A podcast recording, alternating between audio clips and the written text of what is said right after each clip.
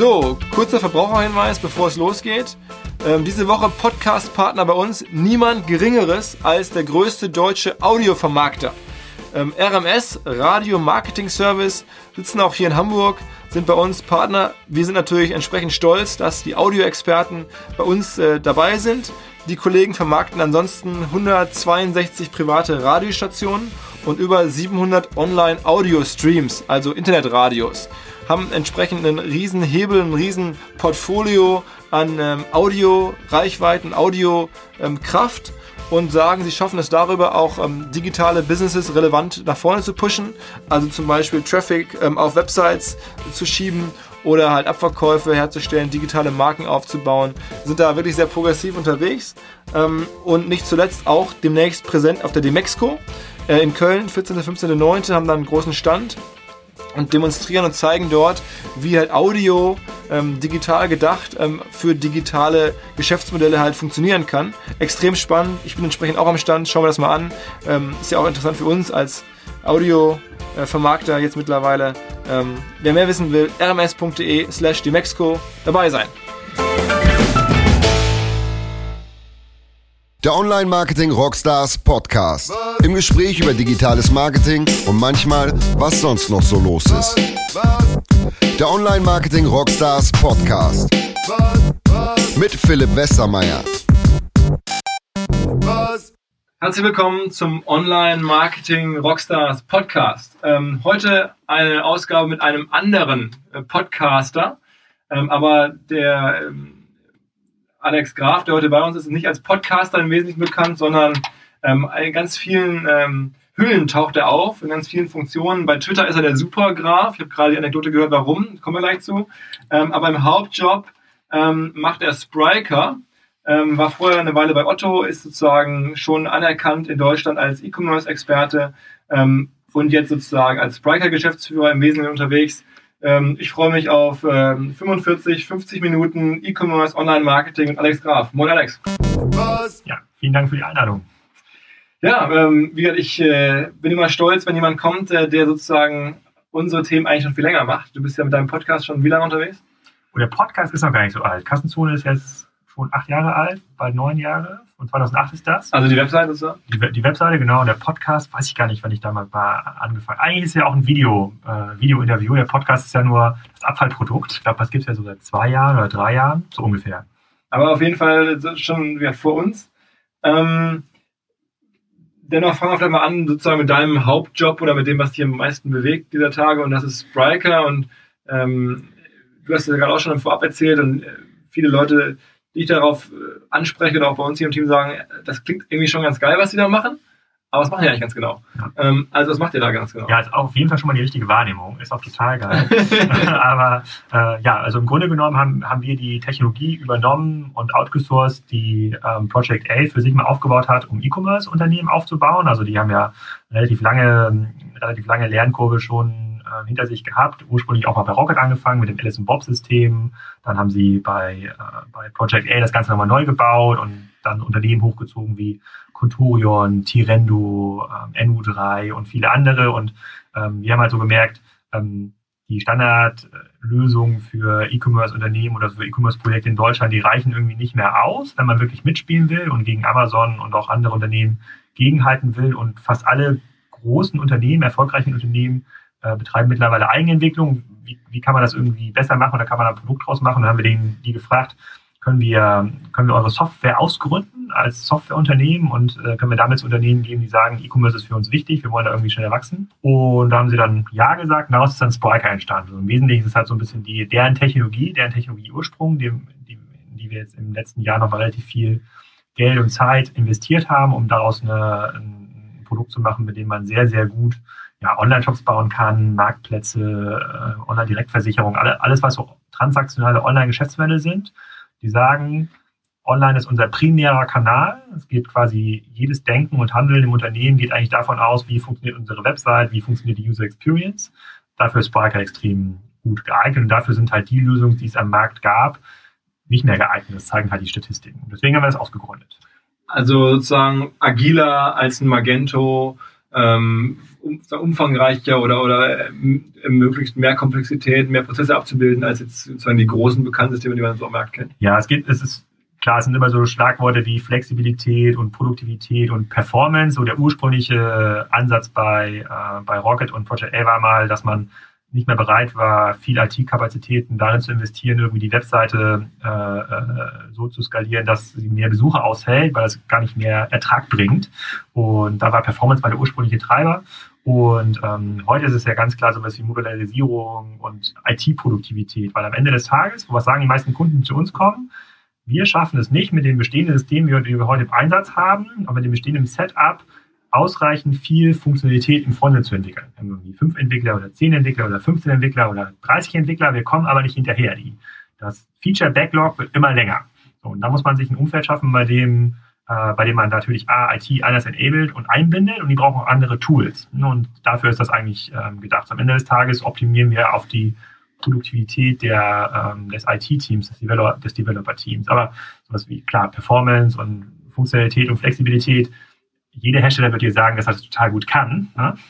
Ähm, und ähm, das stimmt halt nur für bestimmte Fälle. Und wir, es ist am, am Ende des Tages eine Software von Entwicklern, die, ähm, die darauf ausgerichtet ist, Entwickler schneller zu machen. Und darauf ist es alles angelegt. Okay.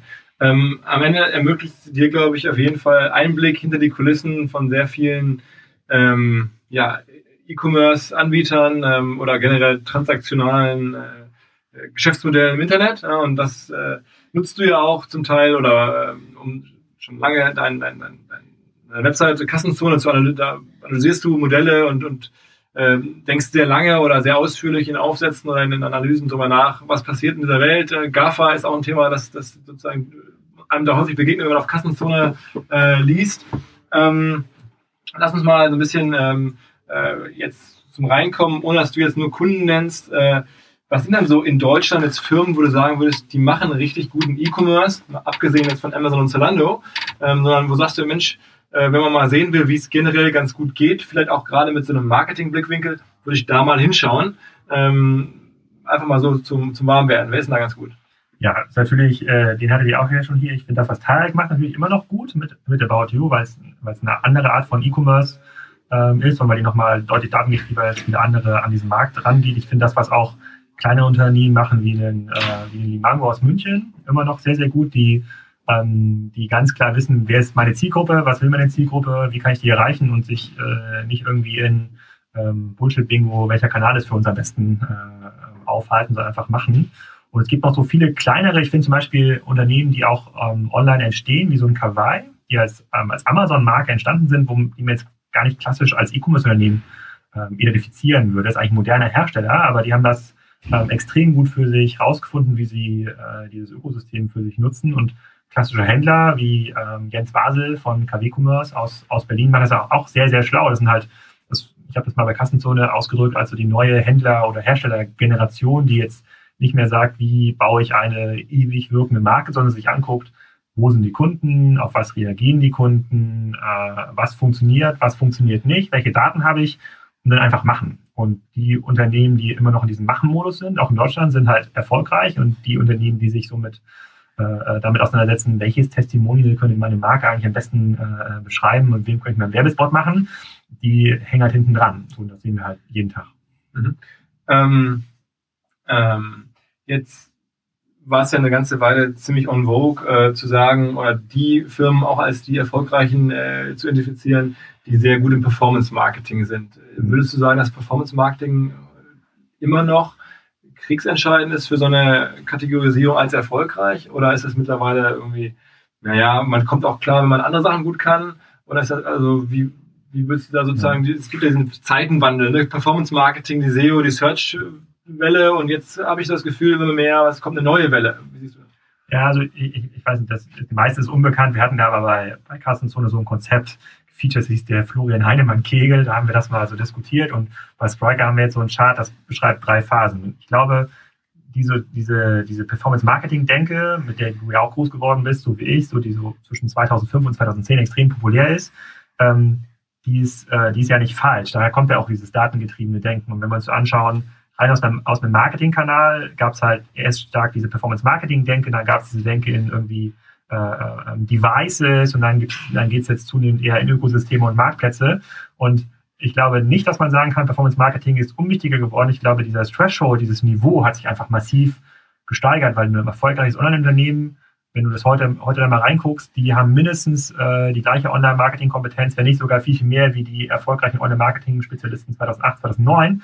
Aber es sind nochmal zehn Sachen dazugekommen. Also das Niveau hat sich einfach massiv gesteigert und das Gleiche sieht man ja auch im, äh, das, sieht, das Gleiche sieht man ja auch im, äh, in der Technologie, in der wir jetzt so, so aktiv sind, dass so, am Anfang hat es halt ausgereicht, so 2005, einen Shop zu haben, der online ist. Ja, das, das war so, du hattest einen Shop und der Wettbewerb hatte keinen Shop. So, danach musstest du das Ganze noch auf Devices äh, ähm, optimieren und heute hast du so einen ganz klaren, heute brauchst, musst du eher auf die Prozesse schauen, das, was wir so optimieren und ob du am Ende des Tages dein Produkt bei WeChat in Kanalanzeigen dort gekauft wird, ähm, spielt gar keine Rolle. Ne? Du musst halt einfach dort sein und das halt aussteuern können. Und trotzdem brauchst du diese diese Fähigkeiten und äh, auch die technischen, äh, die te diese technischen Voraussetzungen, die 2008 wichtig waren. Das kommt immer mehr dazu. Ne? Das heißt, die, das Niveau, der Threshold steigt halt massiv in allen Bereichen an. Und das, das macht ja auch, no, das macht ja auch Neueinsteigern extrem schwer, da überhaupt äh, mitzuhalten und das zu verstehen. Und äh, 2008, 2009, das war so aus meiner Sicht die Zeit, wo es eine ganz, ganz große Stände gab an neuen Konzepten. Das lag vor allem daran, dass, dass es einfach war, diese Performance-Marketing-Welt zu verstehen. Ja, dass, es, äh, dass es wenig Wettbewerb gab von den, äh, von den Unternehmen, die schon lange in diesem Markt aktiv waren und damit sind viele neue Konzepte entstanden. Heute ist, ist das Niveau, das Einstiegsniveau ein viel höheres ähm, geworden und ich erinnere mich noch an Diskussionen mit Tarek, mit dem ich ja viele Sachen auch gegründet und gebaut habe, so 2011, 2012. Zurück damals war das noch so, wo wir gesagt haben, hier boah, hätten wir jetzt mal 10.000 Euro, um was auch immer bei, äh, bei Google zu, zu optimieren. Da können wir ganz, ganz groß werden in dieser Nische. Ja, 10.000 Euro heute E-Commerce sind, sind, nichts mehr. Es ist halt sozusagen, dass du brauchst, brauchst noch nicht einmal mit 100.000 Euro anzufangen in, in vielen Bereichen. Und das hat sich halt weiterentwickelt. Und das, dieses Niveau, das ist überall gestiegen aus meiner Sicht. Mhm. Ähm, und eine der Sachen, die neu dazukommen, ist jetzt offensichtlich dieses Thema Content. Ne? Also ähm, ist das vielleicht auch so, dass, also glaubst du an, an, an eine Renaissance von Content als Marketinginstrument für E-Commerce? Und sind deine ganzen Aktivitäten rund um Kassenzone und sowas auch irgendwie schon Content Marketing für Spriker? Ja, also zwei Fragen. Also ja, natürlich ist Kassenzone in irgendeiner Art Content Marketing für Spriker und E-Types. Das hat sich aber, also ich habe der Kassenzone nicht aufgebaut 2008, weil ich wusste, dass ich 2014 Spriker gründe. Das ist daraus entstanden, dann, dann irgendwann eher, eher zufällig. Aber ähm, am Ende des Tages glaube ich nicht daran, dass man aus einem schlechten Geschäftsmodell oder aus einem schlechten äh, Produkt mit gutem Content ein gutes Geschäftsmodell machen kann. Was ich aber schon sehe, ist, dass Geschäftsmodelle per se ein gutes Produkt mitbringen oder eine gute Story mitbringen, dass man die mit verschiedenen Content-Formaten noch massiv aufladen kann. Und es gibt Unternehmen wie, hattet ja auch Kawaii vor kurzem im Interview äh, oder letztes Jahr im Interview. Es gibt halt Formate, die haben das raus, die verstehen das, die können das machen, ähm, aber was wir halt auch sehen parallel sind, es gibt halt dann Großkonzerne, ähm, gibt es ja auch in Hamburg den einen oder anderen aus dem Konsumgüterbereich, die dann sagen, ja, wir müssen, wir müssen viel mehr im Content machen. Wir müssen unsere äh, Produkte hier, die, die Heißklebepistole, dann müssen wir mehr Storytelling online machen. Das, da, da müssen wir, da müssen wir den Handwerker zeigen, der das irgendwie einsetzt. Das ist natürlich totaler Bullshit. Ne? Das ist so, äh, das ist, glaube ich, gut für die Agenturen, die Content produzieren. Aber ich glaube, so funktioniert Content Marketing nicht. Ich glaube, Content Marketing kann immer ein Katalysator sein für ein gutes Produkt, für eine gute Story möglicherweise auch mit der geringen Halbwertszeit. Vielleicht funktioniert das Produkt in die Story auch nur, äh, auch nur ein Jahr oder ein Monat oder, oder sechs Monate. Ähm, aber ich glaube nicht so sehr an, an Content als das neue große Ding. Ich glaube, auch da hat sich das Niveau massiv verändert. Da hat sich auch das Niveau, wie muss man Videos produzieren, wie muss man diese Videos auch vertreiben, so genauso wie ihr euch Gedanken müsst um Podcast, hat sich massiv verändert. Und man sieht das auch, dass viele Agenturen sich da sehr, sehr schwer tun, diese neuen Formate und Distributionsstrategien zu verstehen oder sich auch schwer tun, das ihren Kunden richtig beizubringen, weil am Ende des Tages haben wir immer noch viele Konsumgüterunternehmen, die sagen, okay, dann investiere ich jetzt nicht mehr so viel in, in, in, in SEA, ist ja teuer geworden, dann lass doch mal jetzt eine Million nehmen und, äh, und äh, Videos mit für Handwerker machen, weil das ja, aber das ändert ja nichts. Ne? Das Niveau ist da auch, ist jetzt nicht mehr wie 2006, als es noch keine Handwerkervideos gab, wie baue ich ein Vogelhäuschen oder äh, wie mache ich meine Terrasse sauber, sondern auch da gibt es ja schon Wettbewerb, da muss man sich Gedanken machen. Ich glaube schon, dass dass Content ein total geiler, geiler Katalysator sein kann, aber für ein schlechtes Produkt bringt es gar nichts. Ähm, und es ist euch ja gelungen, äh, und das ist ja eine Frage, ihr habt es im B2B-Bereich geschafft, eine Brand zu bauen. Ich habe es ja eingangs gesagt, wo Leute irgendwie schon eine gewisse Kompetenz und Progressivität und somit verbindet, Spriker in dem Moment. Mhm. Ähm, ist das bei euch auch wirklich die Idee, zu sagen, wir bauen eine Brand und würdest du dann auch wieder jetzt in, in der Masse, bei, im großen Bereich sagen, Brand ist, ist ein Thema, das jetzt wieder zurückkommt, weil Performance Marketing so ein bisschen Commodity äh, irgendwie wird. Ähm, erkennst du da sozusagen jetzt eine größere Relevanz von Marken? Ja, also B2B-Bereich ist, äh, sehe ich ja so, wir sind ja in ganz, ganz vielen Auswahlprozessen aktiv. Also klassisch, wenn du Software kaufst, äh, bist du in so einem AFI, AFP-Prozess. Das heißt, dass irgendjemand schreibt das aus und entscheidet sich dann dafür oder dagegen. Oft ist das, wird, oft wird das, ähm, oft wird der Eindruck erzeugt, dass äh, das folgt einem ganz, ganz klaren akademischen Prozess, bei dem es irgendwelche Listen gibt und Scorings und äh, und irgendwelche Features, die bewertet werden, aber des Tages ist eine, wird schon das Brand gekauft. Du kaufst schon die Story, Glaubwürdigkeit, du glaubst, du kaufst dann, es wird halt schon SAP oder IBM gekauft, weil, äh, weil das hat entsprechendes äh, Backing im Unternehmen oder im Vorstand und damit macht man halt nichts falsch. Und genauso müssen wir, äh, genauso versuchen wir natürlich Spriker in eine Richtung zu entwickeln, dass du sagst, okay, wenn du online erfolgreich sein willst, dann musst du da musst du so eine Lösung wie Spriker kaufen, wenn du in, so in diesem E-Commerce-Umfeld ähm, aktiv bist. Denn wenn du irgendwelche anderen Lösungen kaufst, dann ist deine Chance, Erfolg zu haben, halt viel geringer. Und das ist schon, das ist schon Brandbuilding. Ne? Sozusagen, muss schon dafür sorgen, dass diese Perception so ist, dass du erfolgreicher sein kannst mit dieser Technologie im Vergleich zu anderen ähm, Technologien. Insofern glaube ich schon sehr, sehr, sehr daran. Ja. Und die, die, die Zutaten in eurem Falle sind jetzt ein bisschen natürlich das, der, der, der Project A-Background, sozusagen die, die erfolgreichen Geschichten rund um Zalando und, und, und dann konkret auch die Project A Ventures, äh, die ja nun ganz gut laufen, auch sehr, sehr gute Wahrnehmung im Markt haben. Ähm, dann eure Content oder eure Aktivitäten als Experten. Äh, Nils Seebach macht auch einen sehr interessanten und sehr analytisch kompetenten äh, Blog, sag ich mal. Du machst das. Gibt es noch andere Zutaten, die man, die man reinmischen muss, um halt so eine B2B-Marke so zu positionieren? Ja, ich glaube, A, ist das, ich glaube, das Produkt ist erstmal sehr sinnvoll, interessant. So, das können die meisten aber erstmal nicht einschätzen. Also, wenn du jetzt sagst, guck dir mal Shopsysteme an und dann sagt dir jemand, ja, guck dir mal Sparker an, bis du die Fähigkeit hast, den Code zu verstehen und äh, zu adaptieren. Ja, funktioniert das jetzt in meinem Projekt besonders gut oder nicht? Das dauert eine, eine ganze Zeit. Aber wir haben erstmal das Produkt ja übernommen vom Project A und auch diese Story, auch dieses Erbe sicherlich, was irgendwann mal auf Rocket zurückzuführen ist. Aber das ist per se ein, ein riesige, sozusagen, so ein riesiges Asset, was damit reingekommen ist. Und ich glaube, ähm, für uns als Gründerteam, Fabian als ehemaliger Rocket und Project A, CTO, äh, äh, Nils und ich mit unserem E-Commerce-Background, ähm, aber auch Boris Lokschin, der schon mehrere Unternehmen in diesem Bereich aufgebaut hat und insbesondere in diesem äh, Industrie- und Solution-Partner-Bereich einfach sehr, sehr viel Erfahrung gesammelt hat, dass das, das, das kommt noch dazu. So jede einzelne Zutat wäre wahrscheinlich bei weitem nicht so viel wert. Und wir versuchen das natürlich auch zu, zu optimieren und auch die Stories dahinter auch zu, ähm, ähm zu optimieren und weiter zu treiben und zu schauen, was, was ist jetzt der nächste große Schritt, was hilft uns weiter? Macht es, macht es mehr Sinn, uns im Bereich Marktplatz Capabilities, also für die Software weiterzuentwickeln? Ist das, sind da die Stories eigentlich, die uns, die uns helfen, äh, ähm, damit Kunden, die wir brauchen am Ende des Tages als, ähm, als Lizenzkunden, damit die das dann kaufen? Auf jeden Fall. Also ich würde sagen, diese, wir haben 50 Prozent unseres Bank- und Managementaufwandes äh, gehen sicherlich so in dieses Storytelling, äh, ähm, Markenaufbau äh, ähm, rein und der Rest geht halt in die Produktentwicklung. Also insofern ist das für uns als B2B-Unternehmen enorm wichtig. Und, und im B2C-Bereich sieht man das aber auch, oder? Ich meine, auch da ist ja Brand irgendwie das neue Ding. Richtig?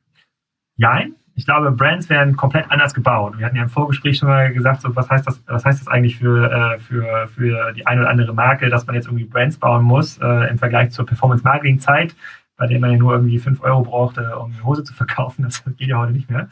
Heute braucht man 50. äh, äh, ich glaube, es ist aber anders. Also, was wir sehen, und ähm, deswegen sind wir in diesem Amazon-Bereich ja oder Tmall-Bereich auch aktiv ist. Ähm, aus einer Endkundensicht ist es so, dass äh, viele Einkaufsprozesse sich nochmal deutlich verschlankt haben und äh, deutlich anders strukturiert sind als 2008, 2009. Wir, statistisch ist es in Deutschland so, dass jeder zweite Online-Einkauf bei Amazon beginnt, weil es einfach die große Suchmaschine ist und damit unser Suchverhalten ähm, ein komplett anderes ist als in der Performance-Marketing-Zeit. Und heute ist total wichtig ist, angenommen, ich suche so, wie hier so eine Mikro haben ähm, für, äh, für, den, für, das Aufnahme, für die Aufnahme des Podcastes, angenommen, ich will, sowas bei Amazon kaufen. Die Wahrscheinlichkeit ist ja hoch, dass ich bei Amazon anfange zu suchen. Da suche ich ja nicht nach ähm, Sennheiser Studio-Mikro, sondern ich suche Podcast-Mikro. So. Und dann nehme ich, dann sehe ich in meine, auf der ersten Suchergebnisseite sehe ich fünf Produkte. So, davon haben irgendwie drei Produkte mehr als 100 Bewertungen und im Durchschnitt mehr als viereinhalb Sterne. Das ist mein Relevant Set. Mein Relevant Set ist nicht Sennheiser, Panasonic, äh, XYZ, Bose Aufnahmeprodukte, sondern mein Relevant Set ist, sind diese drei Ergebnisse, die Amazon mir zeigt. Heute habe ich sogar als Marke noch die Möglichkeit, darauf Einfluss zu nehmen. Ich kann sagen, es gibt heute noch kein gutes Podcast-Mikro, ob die nicht bei Amazon, ähm, dahinter ist vollkommen egal, was das für eine Marke ist, ob da Nick 123 draufsteht oder ob da Bose draufsteht. Sozusagen Amazon und auch andere Marktplätze übernehmen diese Markenentscheidung eigentlich ähm, ähm, für mich. Morgen ist das schon vielleicht ganz, ganz anders, weil da brauche ich gar nicht mehr mein, mein Handy oder meinen Rechner, um das einzugeben, sondern ich frage Amazon Echo oder irgendein Device, was ist eigentlich das beste Podcast-Mikro? So, dann wird es mir drei Produkte geben. So, und diese, und diese Produkte entstehen ja nicht deshalb, oder diese Empfehlungen entstehen nicht deshalb, weil irgendeine Marke wie Bose da besonders viel Geld investiert hat, sondern weil es besonders viele Käufe gab bei Amazon oder weil besonders viele Kunden gesagt haben, das ist ein sehr gutes Produkt oder weil die Lieferzeit extrem gut war oder, oder, oder, oder. Das heißt, die, die Faktoren, die ich heute brauche, um eine Marke zu bauen, sind ganz andere als das, was ich gebraucht habe vor 10 Jahren, 20 Jahren, äh, ähm, als ich in der BWL gelernt habe, die Marke ist das wertvollste, äh, was ein Unternehmen äh, bauen kann. Also die Distribution und der Aufbau dieser Marke ist eine andere geworden. Und man kann Marken schneller aufbauen. Man kann eine Marke wie Kawaii viel schneller aufbauen, als das vor fünf, sechs, sieben Jahren noch der Fall war, als es dieses Amazon in dieser Form so noch nicht gab. Man kann eine Marke wie Casper äh, oder, oder, oder auch Anker, die Akkuladegeräte, viel schneller, viel effizienter über Marktplätze aufbauen, als das noch vor ein paar Jahren der Fall ist. Man braucht keinen Content, man braucht kaum, kaum Man braucht ein gutes Produkt, man muss, man muss gut Amazon-SEO machen, man braucht äh, einen guten Customer Service, also Dinge, die für den Kunden relevant sind. Ne? Die, die, brauchen keine tollen Anzeigen in irgendeinem Hochglanzmagazin, die brauchen einfach ein gutes Produkt Produkterlebnissen heute. Ich, Anke hatte, glaube ich, auch äh, bei der T3N vor kurzem nochmal einen, einen längeren Artikel. Und wenn man da erfolgreich ist und als Marke wahrgenommen wird und dann Leute anfangen, Anker zu suchen, auch bei Google, dann kann ich mir überlegen, ob ich einen Online-Shop brauche oder ob ich mich, mich noch anders distribuiere. Heute kann Anker mit seiner Markenwahrnehmung zum Mediamarkt gehen und sagen, hey, wollen nicht auch unsere äh, Produkte verkaufen, weil wir wissen doch, dass die Leute hierher kommen und nach Ankerprodukten fragen. So funktioniert Markenaufbau äh, ähm, ähm heute und ich glaube, es ist deutlich einfacher geworden, als es vor, ähm, vor zehn Jahren war. Es ist nicht einfacher geworden, Produkte zu verkaufen. Da gebe ich dir recht. Also es ist in der Performance-Marketing-Zeit, als man, als es noch verschiedene Arbitragemodelle gab, à la Couleur, da müssen wir ja gar nicht groß ausholen. Ähm, klar war es einfacher, Produkte einfach zu, zu verkaufen, aber Marken aufzubauen, braucht heute andere Disziplinen, andere Fähigkeiten, als das vor zehn Jahren noch der Fall war und ist einfacher geworden. Aber wenn du jetzt mal guckst, ähm, in Deutschland gibt es doch jetzt drei oder vier äh, Matratzen, ähm, Hersteller, die sozusagen auf dieser Casper-Welle auch äh, sagen, das machen wir jetzt hier für Deutschland. Casper kommt auch nach Deutschland, also der große ähm, Matratzenhersteller. Und meine Wahrnehmung ist, die zeichnen sich jetzt nicht über eine besonders clevere Amazon-SEO-Strategie aus, sondern die versuchen irgendwie ihre Brand ähm, so zu, also schon zu positionieren, aber, aber eher über Content, eher über irgendwie Stories, als jetzt über, über Amazon. Ähm, ja. Wie siehst du das? Also, ich würde es anders machen. Ne? Ich, also ich würde quasi die Plattform nehmen, die mir zur Verfügung stehen, versuchen dort möglichst viele Sterne zu bekommen. Kann sein, dass Amazon selber Matratzenbusiness aktiv ist, dann ist es wahrscheinlich eine endliche, eine endliche Strategie. Aber ähm, die Startups, die wir hier in Deutschland sehen, die äh, versuchen, den Markt zu starten, die kopieren ja leider eins zu eins äh, das, was Kaspar gemacht hat. Mhm. Und das reicht, glaube ich, nicht aus. Das ist, nicht, ist, auch nicht, ist auch nicht schlau genug. Und da teile ich auch so ein bisschen die Meinung, die, die äh, Joel mal äh, in seiner sagen wir mal, Matratzenanalyse gemacht hatte, das ist ein sehr, sehr ähnliches, ein sehr, sehr ähnliches Geschäft. Ich glaube, man, es macht, glaube ich, keinen Sinn, zu versuchen, zu versuchen, die, die mega Matratzenmarke ähm, zu sein, weil ich glaube, ich weiß nicht, wer das vor Casper in Deutschland war, vielleicht Dunlo Pillar von, ich glaube, so heißt die Matratzenmarke im dänischen Bettenhaus, ja, keine Sau sucht das bei, äh, bei Google. Und ich würde mir überlegen, wie schaffe ich es in den Vertriebskanälen, in denen heute Matratzen gekauft werden, das kann Amazon sein, das kann aber auch sein, dass die Leute das bei Google eingeben, wie schaffe ich es dort, vorne gerankt zu sein und von anderen Nutzern für gut bewertet äh, zu finden. Da das ist auch der beste Markenaufbau am Ende. Brauchst du das Ganze drumherum, ist gar nicht so. Jetzt, gerade jetzt, also in diesem Jahr, vielleicht auch im nächsten Jahr. Wer weiß, was im übernächsten Jahr passiert, wenn, äh, wenn andere Devices, ähm, ob das jetzt ein Echo ist oder Virtual Reality, dazu führen, dass wir unsere, unsere Suche nach Produkten wieder anders starten oder anders, ähm, äh, sozusagen anders, ähm, anders steuern dann Marketing eine ganz andere Geschichte sein. Und das, da braucht man dann andere, ganz andere Werkzeuge. Heute würde ich schon sagen, ist, was Produktaufbau, Markenaufbau ähm, ähm, angeht, ist, ist, Amazon mit Abstand der effizienteste Kanal. So wie Google 2000, äh, 2003 bis 2008 der spannendste Kanal wäre. Da hättest du auch nicht gesagt, hm, ja, stimmt, ja, bei Google sind schon einige, du, dann mach mal lieber ein bisschen SEO bei Bing. Äh, äh. aber, aber sag mal, ähm, es gibt schon einige Modelle, die jetzt auch gerade im Markt gefeiert werden, oder zumindest für, für Furore sorgen, die das, obwohl sie das eigentlich machen könnten. Äh, ich denke jetzt auch an diese ganze Rasierklingen-Thematik. Ne? Mhm. Da gibt es jetzt irgendwie diesen Million-Dollar Shave Club und Billion-Dollar Shave Club. Und dann gibt es, wie heißen denn nochmal diese, diese amerikanische äh, Rasierer, die eine deutsche Fabrik gekauft haben? Harrys? Harrys, genau. Da gibt es also verschiedenste äh, Produkte am Ende so Commodity-Produkte irgendwie, die jetzt versuchen, in dieses Content, in Content reinzugehen. Und das ist schon interessant, dass du da sagst, nee, das würdest du eigentlich anders machen, obwohl die das ja nun machen, auch Investoren, schauen wir da irgendwie. Bei, bei, bei, bei also Matratzen ist anderes als Rasierklingen. So, Matratzen ist so ein Einmal-Business. So, René Köhler hat irgendwann mal gesagt, ähm, für Fahrrad.de, ja, also CM ist schön und gut, ja, äh, aber Fahrräder kauft man nun mal im Schnitt erst nur alle acht Jahre. Da kann ich ja relativ viele Newsletter senden, bis das nächste Fahrrad verkauft ist. Und das ist bei Matratzen auch. Ich meine, ich weiß nicht, wie oft im Schnitt Matratzen gekauft werden, aber fünf Jahre plus ja. höchstwahrscheinlich. Das finde ich extrem schwierig zu versuchen, diesen Community-Markenbildungsansatz hier, ich bin irgendwie der beste Matratzenhersteller der Welt, ähm, zu fahren, ähm, obwohl ich weiß, dass ich diesen Distributionskanal, den Zugang zum Kunden gar nicht ownen kann, ja, weil das so selten gekauft wird. Rasierklingen in einem Abo-Geschäft ist ja was anderes. Bei Rasierklingen äh, habe ich ja einen, ich weiß nicht, wie oft Morning Glory andere das da rausschicken, einmal im Monat, einmal die Woche, irgendwie sowas, je nachdem, wie groß diese Losgrößen sind. Da möchte ich natürlich, dass die dass diese Marktplatzanbieter, diese Ökosystemanbieter nicht mitverdienen. Und da versuche ich natürlich schon, die Kunden erstmal so lange einzusammeln, wie ich sie einsammeln kann, äh, über, über, meine, über, meine, äh, über meine eigene Marke. Das finde ich ein etwas anderes etwas anderes Business. Ähm, und da wahrscheinlich funktioniert das auch nur außerhalb von Amazon. Wenn ich da, wenn ich da der größte ähm, Rasierklingenanbieter bin und die Leute dann immer noch generische Rasierklingen suchen, wird da ein Preiswettbewerb sein. Insofern kann das schon sein, dass die, dass eine sinnvolle Strategie ist. Ich, ich kenne die KPIs nicht. Ich weiß nicht, wie gut die laufen und, und wie gut die stehen. Ich fand die äh, Akquisition äh, von Procter Gamble spannend, ist extrem risikobehaftet, ist aber eher ein Eingeständnis dafür, dass sie selber nicht in der Lage sind, das aufzubauen, wenn die entsprechenden Werkzeuge oder, oder Methoden, Modelle fehlen, ja, muss man sich, ähm, muss man sich mal anschauen. Ich glaube, in einem, wieder in einem Business, wo man wiederholt Dinge einkauft, dafür, dafür passt Rasierklingen, dafür passen auch andere Drogerieprodukte, kann ich es nachvollziehen. Bei den meisten Produkten ist es aber nicht so. Die meisten Produkte kaufe ich einmal im Jahr oder alle halbe Jahr. Und da zu versuchen, selber diesen Endkundenzugang zu kontrollieren in einer Welt, die ganz klar darauf hinweist, dass ich mich, mich nur in wenigen Portalen bewege, finde ich extrem absurd. Kurzer Hinweis von uns. Unsere Buddies von Adobe machen jetzt auch einen Marketing-Podcast. Ähm, logischerweise mit Advanced Marketing-Themen. Da geht es um Cross-Channel oder ähm, Neudefinition des Kundenerlebnisses. Ähm, wirklich ganz interessant und sehr tief. Also wer noch mehr Marketing-Podcasts möchte, mal bei Soundcloud nach Adobe Deutschland suchen. Da gibt es das. Und ganz witziger Clou. Die Kollegen haben da nicht so einen Vogel wie mich, der schnell spricht und nuschelt, sondern die haben zum Beispiel Rufus Beck als Stimme. Der hat ähm, zum Beispiel die ganzen Harry Potter Hörbücher eingesprochen und echt eine sehr, sehr geile Stimme.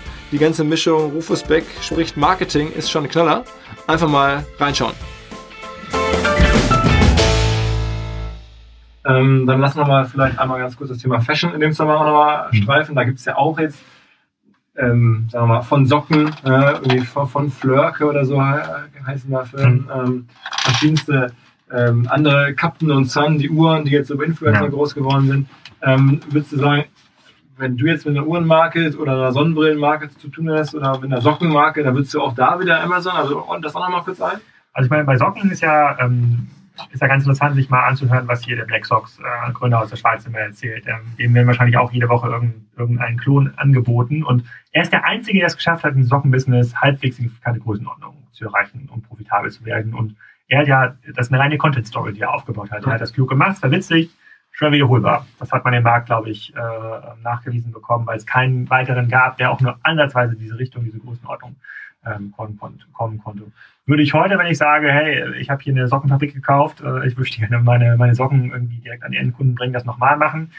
Wahrscheinlich nicht, weil es extrem schwierig ist, diese Geschichte nochmal zu erzählen, weil, weil ihr jetzt weil ihr jetzt wahrscheinlich auch als Medium auch nicht die hohe Bereitschaft hättet, jetzt meine Geschichte nochmal zu erzählen, wenn es jetzt Black Socks äh, ja. äh, schon gibt. Schwer finde ich extrem schwer zu wiederholen.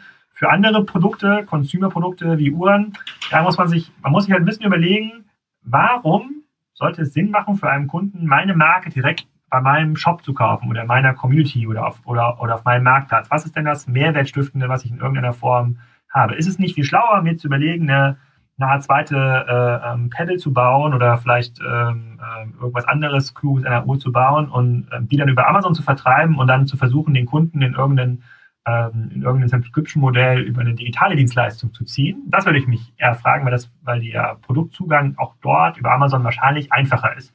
Außer ich bin so eine gehypte Marke, ich habe äh, ich hab so viel Zeit und Geduld und ich glaube bei Slowwatches, ähm, ähm, die kommen jetzt auch noch vielleicht an so einen Punkt, wo sich das, wo das, wo das da hinkippen könnte. Dann kann ich das versuchen. Aber ich glaube, heute ist das Potenzial und auch aufgrund der geringen Wettbewerbssituation ist bei Amazon auch so, dass man das machen könnte. Und bei vielen Produkten kann ich mir einfach nicht erklären, warum der Kunde dort wiederholt ähm, auf einer neuen Plattform einkaufen sollte. Und wenn man, und ich spreche auch mit Kassen, über Kassenzone mit vielen dieser Betreiber, oft fällt den Leuten das selber schwer zu erklären und dann, und dann sprechen sie aus einer, aus einer Innenperspektive und sagen, ja, aber Amazon glaubt mir 15% Marge. Mag ja sein, aber ist dem Kunden ja scheißegal. Ja, ja. Ähm, also, in dem Zusammenhang, also dein Podcast äh, gehört über Pets Daily, äh, Katzenfutter, Hundefutter, ja. nur Hundefutter eigentlich, glaube ich. Ja. Ähm, ähnliches Ding. Ne? Da ist wahrscheinlich auch am Ende ähm, schwierig gegen Amazon und so anzukommen, oder? Weiß nicht, also ich meine, ähm, äh, dieses ganze, dieser ganze Markt mit Hundefutter hat natürlich über Pets.com und seine Klone aus der Dotcom-Welle schon einen relativ starken äh, Nackenschlag bekommen. Und ich glaube, das, was äh, ähm, David da erzählt von Pets, den glaube ich schon. Also es, seine Geschichte kann ich halt viel mehr glauben, weil er aus, aus dieser betroffenen Perspektive kommt. Ne? Er war selber Hundebesitzer, hat das irgendwie ausprobiert und hatte gar nicht jetzt ja den, das Ziel, so ein 100 Millionen ähm, Euro Business irgendwie aufzubauen. Ist aber trotzdem passiert, weil dieser Markt irgendwie nicht äh, bedient wurde von, äh, von Surplus, von Fressnapf und äh, von anderen, weil dort hat man genauso wie im Brasilien-Markt übrigens auch, gibt es einige Hersteller, die diesen Markt kontrollieren und äh, die nicht in der Lage sind, ein Qualitätsniveau zu liefern, wie David das für seinen Hund haben wollte.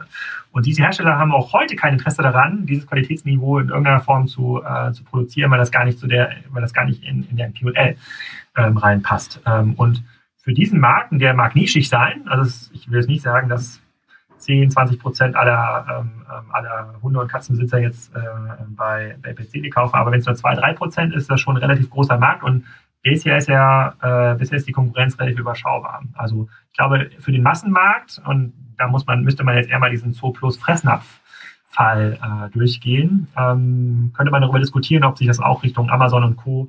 Ähm, konvertiert. Ähm, aber ich bin ich bin, ich habe keine, ich habe keine Haustiere, ich habe nur Nutztiere, Pferde und Rinder. Das, das ist übrigens ein spannender Aspekt, aber dass du ja. noch ein Nebenmodell ja. Business fährst und sagen, man kennt dich nur als den E-Commerce ja. Mensch und du hast noch Rinder zu Hause stehen. Genau, genau, genau. Am Wochenende laufen wir Gummistiefeln und äh, repariere den, den, den Weidezaun.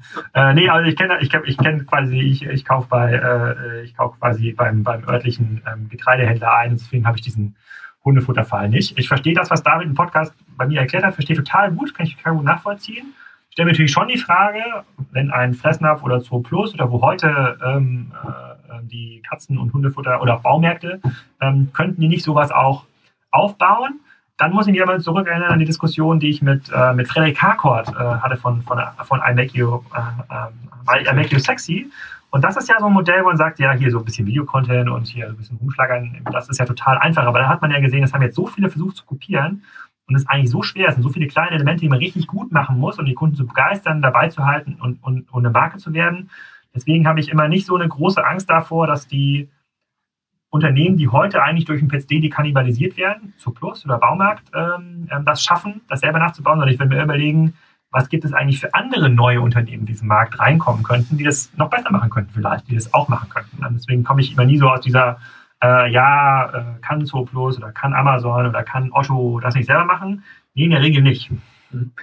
Ähm, würdest du mir recht geben, wenn man sagt, dass in der neuen Marketingwelt, wo jetzt, naja, ähm, Brands zumindest mehr Rolle spielen als vorher. Du sagst jetzt ja gerade nicht zwingend und man müsste das anders, anders angehen, ähm, dass es trotzdem irgendwie heutzutage wieder eigentlich äh, langsamer nur möglich ist, überhaupt ein E-Commerce-Geschäft aufzubauen aus aufgrund des Marketings, das, das, man machen muss, als vor vielleicht irgendwie sieben, acht Jahren. Also werden wir so eine Zalando-Story, wo es so in ein paar Jahren auf, auf Milliarden umsetzt oder so, werden wir die gar nicht mehr sehen können, weil es einfach jetzt diese Welt, wo du mit über Google und ganz schnelle Kanäle, ganz schnelle Hebel hast, ähm, die ist nicht mehr so da, aber die ist so jetzt so commoditized, so commoditized also so, so gleichgestellt, ähm, dass man das nicht mehr so für sich nutzen kann. Und jetzt muss man in eine neue Welt rein und die tickt einfach irgendwie langsamer und auch VCs und alle müssen sich daran gewöhnen, wenn sie solche irgendwie Handelsmodelle oder, oder Herstellermodelle finanzieren, das wird jetzt länger dauern als noch vor ein paar Jahren. Kann das so sein?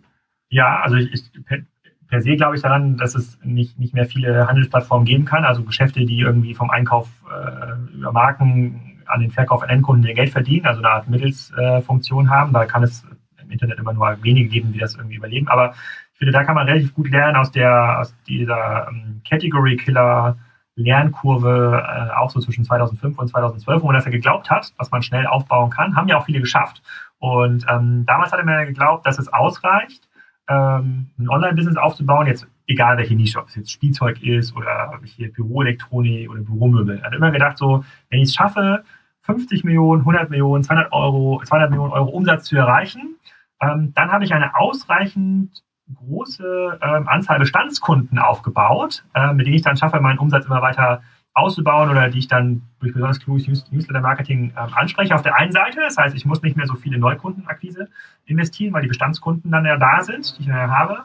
Auf der anderen Seite bin ich dann aber auch so groß, dass ich ja Skaleneffekte äh, sehen muss in meinem Business. Ich kriege bessere Einkaufskonditionen, ich habe äh, mein, mein, mein SEO-BI-Team wird viel besser ausgelastet, also ein Kram. Ne? Und ähm, bei äh, beides ist nicht eingetreten. Wenn man sich mal anguckt, wo sind eigentlich so die Probleme auch so von, von so klassischen Geschäftsmodellen wie im Windel.de und ich sehe auch einen zu Plus übrigens auch in dieser Welt. Da würde Jochen mir, glaube ich, nicht recht geben, aber ja, ich sehe es, ähm, äh, ich, ich, sehe es da.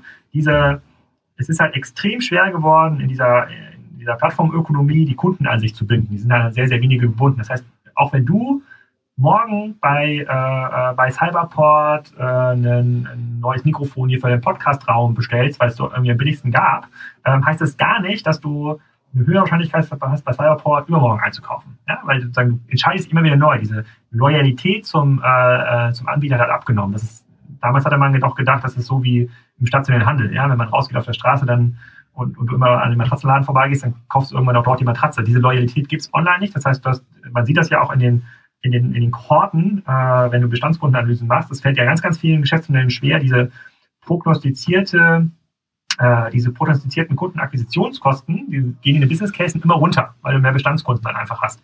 Das ist kaum durchhaltbar. Neukundenakquise wird immer teurer, höherer Wettbewerb, mehr Geld in den Markt, Auktionsverfahren, Google, Facebook greifen immer tiefer in die Taschen. Äh, auf der anderen Seite fällt es schwerer, die Bestandskunden zu, ähm, zu reaktivieren, insbesondere für die Handelsmodelle. Äh, und dann kommt als Genickschlag noch dazu, dass du in, im Online-Markt, äh, wenn du ein Handelsunternehmen bist, fast immer dieser, dieser Preisspirale unterliegst. Das hat verschiedene Gründe. Sprich, diese Skaleneffekte aus dem Einkauf und ähm, ähm, sozusagen der internen Logistik, die haben sich nicht ausgezahlt. Und damit kommen die Modelle erst viel, viel, viel, viel später, nicht bei 50 Millionen, sondern 100 Millionen, sondern vielleicht erst bei einer Milliarde im Fashion-Bereich an so eine ähm, an so eine Grenze, wo es dann anfängt zu kippen, hat man bei Zalando ja auch gesehen, wo man dann anfängt aus der eigenen Kraft zu wachsen so. Und wenn man das weiß, dann kann man jetzt diskutieren, ob das für jede Nische gilt, ob das für Möbel genauso gilt, ob das jetzt für irgendwelche B2B-Angebote ähm, auch gilt. Aber wenn man das weiß, braucht man A, viel mehr Geld, sprich dann fallen natürlich diese ganzen äh, Seed-Fonds raus, die sagen ja, oh, wenn wir jetzt 100, 200, 300, 400 Millionen brauchen und nicht nur 5, 6, dann brauche ich jetzt hier auch nicht 500.000 Euro zu investieren. Das heißt, wir, sehen weniger äh, äh, Modelle und wir werden auch wahrscheinlich weniger Modelle aus Europa sehen, weil hier gar nicht das Kapital da ist, um diese äh, zweiten, dritten, vierten großen Runden äh, zu finanzieren. Wir werden dann noch mehr aus Asien und den USA sehen, die es dann aber wiederum schaffen, in Deutschland Fuß zu fassen. Das glaube ich schon. Ähm, jetzt, was ja, viele im Markt äh, immer sehr interessiert, was macht Rocket. Äh, jetzt hast du gerade das Thema Möbel auch angeschnitten. Die haben nun irgendwie relativ viel Exposure im Möbelbereich, Westwing, Home 24. Ähm, sag mal schnell deinen Blick da drauf. Kommen diese Sachen so durch, wie man sich das wünscht? Oder wird das für die ein ganz langer Kampf, der vielleicht auch nie gut endet, im Sinne von, äh, man richtig viel Geld verdienen kann? Also, das ist schwer zu sagen. Ja, das ist auch ein komplett unentschiedener Markt. Wir haben natürlich sehr, sehr viele Möbelhersteller und, äh, und Händler, mit denen wir reden, jetzt über E-Tribes und auch Spiker. Da sehe ich bei einigen fehlt komplett das Ambitionsniveau. Die wollen einfach nur einen gut laufenden, gut auf dem Online-Shop haben. Ich habe übrigens letzte Woche einen Fashion for Home äh, Stuhl bestellt. ich habe den, okay. ich unterstütze den Möbelhandel äh, online. Ich glaube, das ist ein Geldspiel. Ich glaube, man braucht halt noch mehr Geld, als man für Sando gebraucht hat, um es aufzubauen, für einen Case wie Home 24. Unabhängig jetzt davon, wie die heute dastehen und wie der Cap-Table ist. Äh, und ähm, ich würde mir deshalb die, ich, die Zahlen deuten ja darauf hin, die Leute suchen mehr online, die Leute kaufen auch online, das Angebot ist noch nicht da, die Verfügbarkeit ist noch nicht da. Und insbesondere das Verfügbarkeit ein Thema ist es ja, was fast, äh, fast jedes dieses Online-Geschäftsmodell immer Preis, Angebot, Verfügbarkeit. Der Preis, ja, also ein sehr, sehr guter Preis, äh, ähm, relevantes Angebot in hoher Breite und hohe Verfügbarkeit. Und dieses Niveau ist halt gestiegen. Also du brauchst heute eine Verfügbarkeit innerhalb von ein bis zwei Tagen. Das ist im Möbelhandel noch überhaupt nicht gegeben, weil viele äh, Möbelproduktionssysteme darauf ausgerichtet sind, dass du nach sechs, acht Wochen lieferst. Wenn das jemand schafft zu knacken, auf einer ausreichend großen Skala, also für ausreichend viele Produkte, 10, 20, 30.000 SKU, dann glaube ich, fängt dieser Markt an zu kippen. Das ist zumindest das, was ich auch in dieser Diskussion mit vielen anderen Möbelhändlern wahrnehme. Aber hier sprechen wir halt über notwendige Investitionsvolumina im deutlich neunstelligen Bereich. Und ähm, weder die Rocket-Startups noch irgendwelche anderen äh, Businesses, die jetzt so gerade hochkommen von den großen Möbelhäusern, haben diese, haben diese Kapitalausstattung oder zeigen, dass sie äh, in irgendeiner Form das Potenzial haben, das, äh, das zu raisen. Insofern glaube ich nicht, dass wir, dass dieser Markt jetzt schnell kippt, also dass es so eine Art Amazon-Salando-Effekt ähm, Salando gibt. Ähm, ein Thema, was, was du hast jetzt schon ein paar Mal so durchscheinen lassen, vielleicht kannst du es mal ein bisschen expliziter machen, weil es sich so durch deine ganzen Artikel und deinen deine Wahrnehmung auch so durchsieht, ist dieses ganze GAFA-Thema. Mhm. Google, Amazon, Facebook, Apple äh, Economy. Äh, wie siehst du das? Ist das, äh, du bist ja jemand, der sagt, okay, die ähm, werden den Markt für sich machen. Du bist da ein ganz starker Gläubiger, äh, Gläuber oder ja, von überzeugt, äh, dass das irgendwie so der neue, das neue, mhm. neue Weltökonomie sein wird. Ähm, warum? Erstmal muss man sagen, es ist ja die neue Weltökonomie. ja, okay. Ich weiß nicht, ich weiß nicht, ob es, äh, ob es quasi bei den Buchstaben bleibt. Und ich würde jetzt Alibaba zum Beispiel auch mit äh, dazu zählen. Ich würde sagen, es gibt Unternehmen, die schaffen es quasi, diesen Endkundenkontakt zu ownen. Das ist ja auch, man könnte sogar noch Microsoft da reinnehmen, weil sie auch diese Device Ownership immer noch, immer noch haben. Ähm, aber äh, am Ende des Tages ist halt so ein, so ein äh, immer der Wettbewerb wer hat quasi den, den Zugang zum Kunden über welches Device. Heute ist es halt, wenn ich mir da hinten den Laptop ansehe oder die Handys ansehe, ist es ganz klar Apple oder Android. Ne? Die Hersteller sind, äh, die Handys sind austauschbar, es ist das Betriebssystem. Morgen könnte das vielleicht jemand sein, der diese Voice, äh, diesen Voice-Kampf gewinnt. Das sieht gut aus für Amazon, aber auch Facebook und Google sind da relativ stark mit, mit involviert. Und ähm, diese Kontrolle des Endkunden führt halt so, so Skaleneffekten im Internet, die äh, äh, relativ kurzfristig zu einem, zu einem Monopol äh, führen für bestimmte Dienstleistungen. Facebook ist jetzt Social Network, Google ist jetzt Suche. Was morgen noch relevant ist in dieser Form wie heute, weiß ich auch nicht. Aber äh, es, es zeigt sich halt kein, kein Gegentrend bisher. Es zeigt sich ja, dass sich diese, dieser Markt noch beschleunigt ähm, und es gibt halt neue Eintreter in diesem Markt. Also ein Alibaba ist ganz klar ein, ein Eintreter. Ich glaube, ein Uber ist immer noch ein, Nutzer dieser Kafferökonomie. Es hat ja eigentlich ist es ja auch nur eine App innerhalb der anderen Ökosysteme, aber wenn man sich mal anschaut, wie ein Gojek oder andere in Jakarta funktionieren, gibt es auch neue Möglichkeiten, diese Ökosysteme für sich zu aufzubauen und zu, ähm, zu ownen. Ähm, was ich schon glaube, also wenn du sagst, ich bin ein Verfechter dieser, äh, ähm, dieses Ansatzes, ich glaube schon, dass es, ob das jetzt die GAFAs sind, diese Buchstaben oder andere Buchstaben, es wird in jeder Branche, die vom Internet oder von der Digitalisierung äh, ähm, ähm, durchdrungen wird, wird es halt so eine Art von Dominanz geben. Man muss sich entscheiden, entweder schafft man es, einer dieser Anbieter zu sein, oder man partizipiert daran. Weil KW Commerce das ist das Beispiel, was wir vorhin hatten, aus Berlin, die sind ja, die sind ja nicht einer dieser, Buchst dieser Buchstaben, ne? aber sie sind halt, sind halt jemand, die dieses, diese Ökosysteme für sich extrem gut zu nutzen wissen und dann auch ihr Geld verdienen. Ne? Und da muss man sich ja entscheiden, ist man diese horizontale Layer, schafft man es das in irgendeiner Form zu sein, in seiner Nische, in seiner Industrie, äh, ähm, oder ist man quasi ein Nutzen dieser, dieser Kontrolle des Endkunden und auch des B2B-Endkunden, äh, ähm, glaube ich, obliegt immer mehr äh, ähm, sozusagen diesen Inhaber dieser Buchstaben. Das glaube ich schon, das glaube ich schon sehr. Und nicht, weil ich das will. Ich würde total gerne eine andere Lösung verkaufen und den Leuten gehen hier, kauft Spiker oder macht ein E-Types-Projekt und werdet selber das C. Aber ich sehe keinen Weg dahin. Also es, äh, Aber es ist auch im Wesentlichen eine schlechte Nachricht für diese ganzen äh, äh, Bayersdorfs und, und, und Loyals dieser Welt. Zum Beispiel die, so Konsumgüterhersteller, ähm, die oder Unilever oder so, die äh, auf einmal sich auf komplett neue Vertriebswege einstellen müssen und da tendenziell jetzt nicht zu Hause sind und mit ihren üblichen Methoden nicht so klarkommen. Korrekt?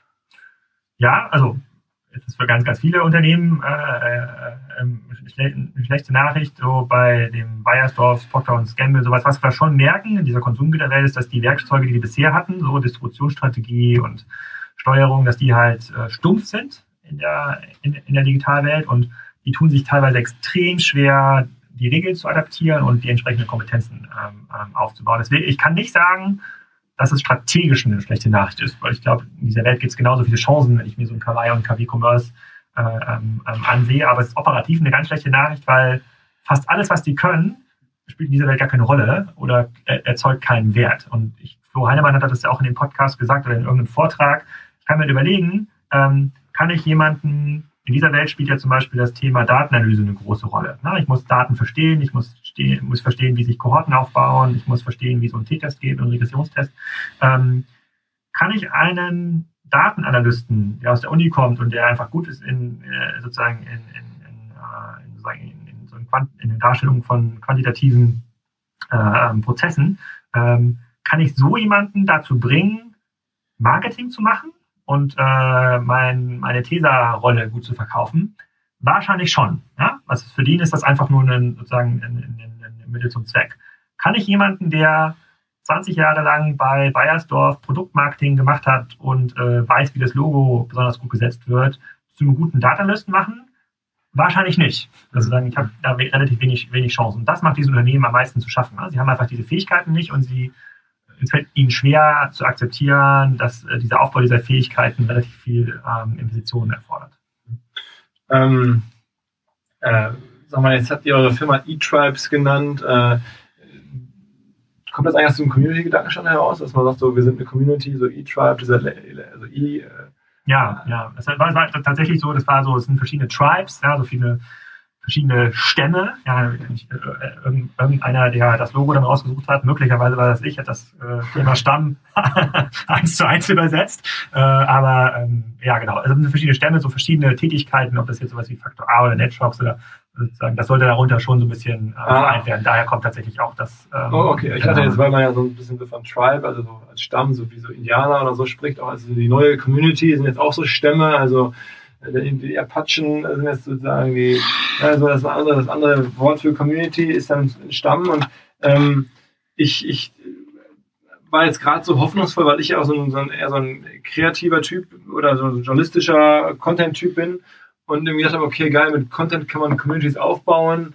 Ähm, du siehst das ja so ein bisschen, haben wir gerade gehört, äh, ein bisschen, ein bisschen problematischer, was irgendwie ist gar nicht vielleicht der beste Weg, geht in Einzelfällen, aber in, in, in vielen ähm, Fällen geht es auch nicht. Ich glaube, man muss, ich glaube, in deinem Fall muss sich ja eher fragen, sozusagen, wer kontrolliert eigentlich diese Zielgruppe? Sozusagen Podcast ist heute, glaube ich, ein gutes Format, um die Leute zu, sozusagen mit einem guten Produkt oder ich hoffe, dass das Gespräch auch gut ist, irgendwie zu, zu erreichen. Aber es kann morgen was ganz anderes sein, ne? sozusagen, aber der, das Produkt, du und das Gespräch, das bleibt ja, äh, das, das, das bleibt ja gleich. Und ich würde deswegen Content nicht so so, so sklavisch interpretieren. Ne? Ich würde mir überlegen, und das fällt den meisten Unternehmen schwer zu beantworten, welchen Mehrwert lieferst du deinen Kunden? Und die meisten Unternehmen können es nicht beantworten. Die meisten Unternehmen haben nur immer historische Erklärungen, ja, ich habe hier irgendwelche Vertriebskontakte und ich weiß besonders gut, wie man einkauft in China. Und man fragt so, was kannst du gut? Was kannst du besser als die doofe Fabrik in China? Was kannst du besser als XYZ? Und wenn man das halt nicht beantworten kann, dann bringt Content Marketing auch nichts.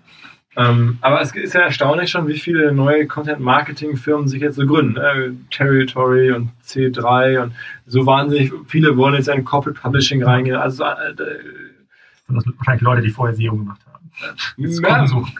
Ja, know, oder auch Journalisten und, und, und Verlage und so. Ne? Also, oder selbst wenn man jetzt guckt, wie verdient jetzt irgendwie äh, Weiß oder wie verdient jetzt irgendwie ähm, BuzzFeed Geld, indem sie ja auch ähm, mehr oder weniger Content Marketing machen, Agenturleistungen anbieten. Genau, aber wenn, müssen wir überlegen, wer macht das denn? So, du hast ja gesagt, Journalisten und Verlage. Journalisten und Verlage machen ja nicht Content Marketing, weil sie sagen, uh, das ist irgendwie mega Mehrwert der Kunden, sondern weil denen alles Geschäftsmodell unter den Hintern weggezogen wurde. Und dann überlegen sie sich, hm, was kann ich eigentlich? Ich kann irgendwie was schreiben. Und was hat irgendwie mit Schreiben zu tun? Nur Content Marketing. Oh, dann mache ich das. Aber das ist ja kein, das ist ja, das ist, das ist, das ist ja kein, kein, kein äh, kausaler Effekt. Deswegen kann ja ein Journalist noch kein guter Content Marketing äh, Mensch, Mensch sein. Das heißt, es kann, das ist auch keine Indikation. Nur weil viele Leute Content Marketing machen, heißt das nicht, dass das relevant ist. Äh, okay, also es ist ja, ist, ja, ist ja mal eine Contrarian, also wie Peter Thiel sagen würde, eine sehr gegen oder gegen den Mainstream ähm, äh, äh ja, stehende Beobachtung. Ähm, äh, ja, also wie gesagt, kann man, kann man absolut nachvollziehen, deine Gedanken, ähm, aber man merkt das halt im Markt, äh, dass auch Leute anders äh, sich erhoffen zumindest. Wir so. Ja. Ähm, äh, vielleicht noch äh, abschließend so ein paar Fragen. Investierst du eigentlich selber? Nur in unsere eigenen Geschäftsmodelle und momentan in Rinder. Okay, okay, okay. okay. Dann wir, haben, äh, wir, haben, äh, wir haben vor, vor kurzem äh, Wagyu-Samen gekauft und haben jetzt die ersten Wagyu-Nachzügler bei uns. Das ist, ein, das ist extrem hochwertiges. Ja. und teure Samen. Okay. ähm, vielleicht, vielleicht noch ein paar Sachen dann. uns wird ja immer auch vorgeworfen, wir würden uns selber für Rockstars halten. Ah, das ist jetzt ja nicht so, sondern wir finden einfach diese Marke ganz cool und eigentlich war die Idee ja mal, dass wir Rockstars auf unsere Bühne stellen. Daher kam das. Ähm, trotzdem wird es mir manchmal aufs Brot geschmiert, nach dem Motto, ihr seid doch die Rockstars, haha. Ähm, ich glaube, äh, dir geht es ein bisschen so ähnlich an mancher Stelle, an einer Stelle zumindest.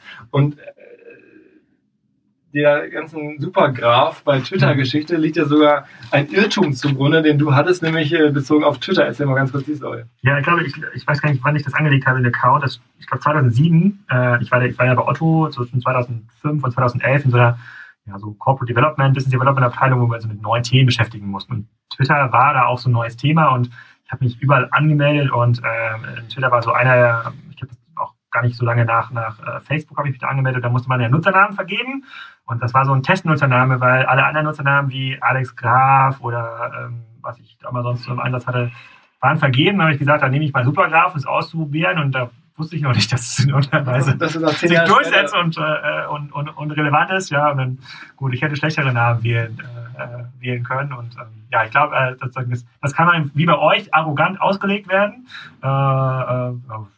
Äh, äh, aber es ist gar nicht so rüber, es kam, kam nicht so, es war niemand so intendiert oder so. Nein, nein, nein, nein. Dann hätte ich irgendwas viel, viel seriöseres, äh, hätte ich was viel, viel seriöseres genommen, wie ähm, E-Commerce Graph oder so.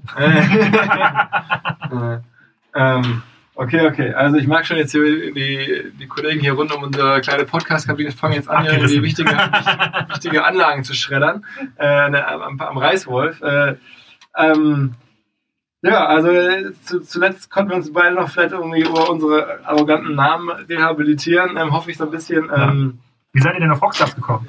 Also wirklich aus der Idee heraus, dass, dass mich immer Leute ähm, angesprochen haben, äh, sie suchten mal irgendwie so einen, so einen, so einen Rockstar fürs Marketing. Das ist ja so ein Begriff, der schon seit Jahren so rumgeistert, oder auch irgendwie Venture Capitalist oder so Freundeskreis oder so gesagt haben, Mensch, äh, hier wir geile Portfolio-Company, läuft super, aber wir brauchen den Markt, wir brauchen einen richtigen Rockstar. Hm. Und dann habe ich jetzt immer dieses, dieses Wort gehört und dann äh, haben wir diese Konferenzidee gehabt und da habe ich mich dann gefragt, wie nennt man diese Konferenz, um es ein bisschen anders, ein bisschen weniger gängig ah, zu haben. Okay. Und dann, okay, dann lass uns nochmal äh, das oder macht die Rockstar.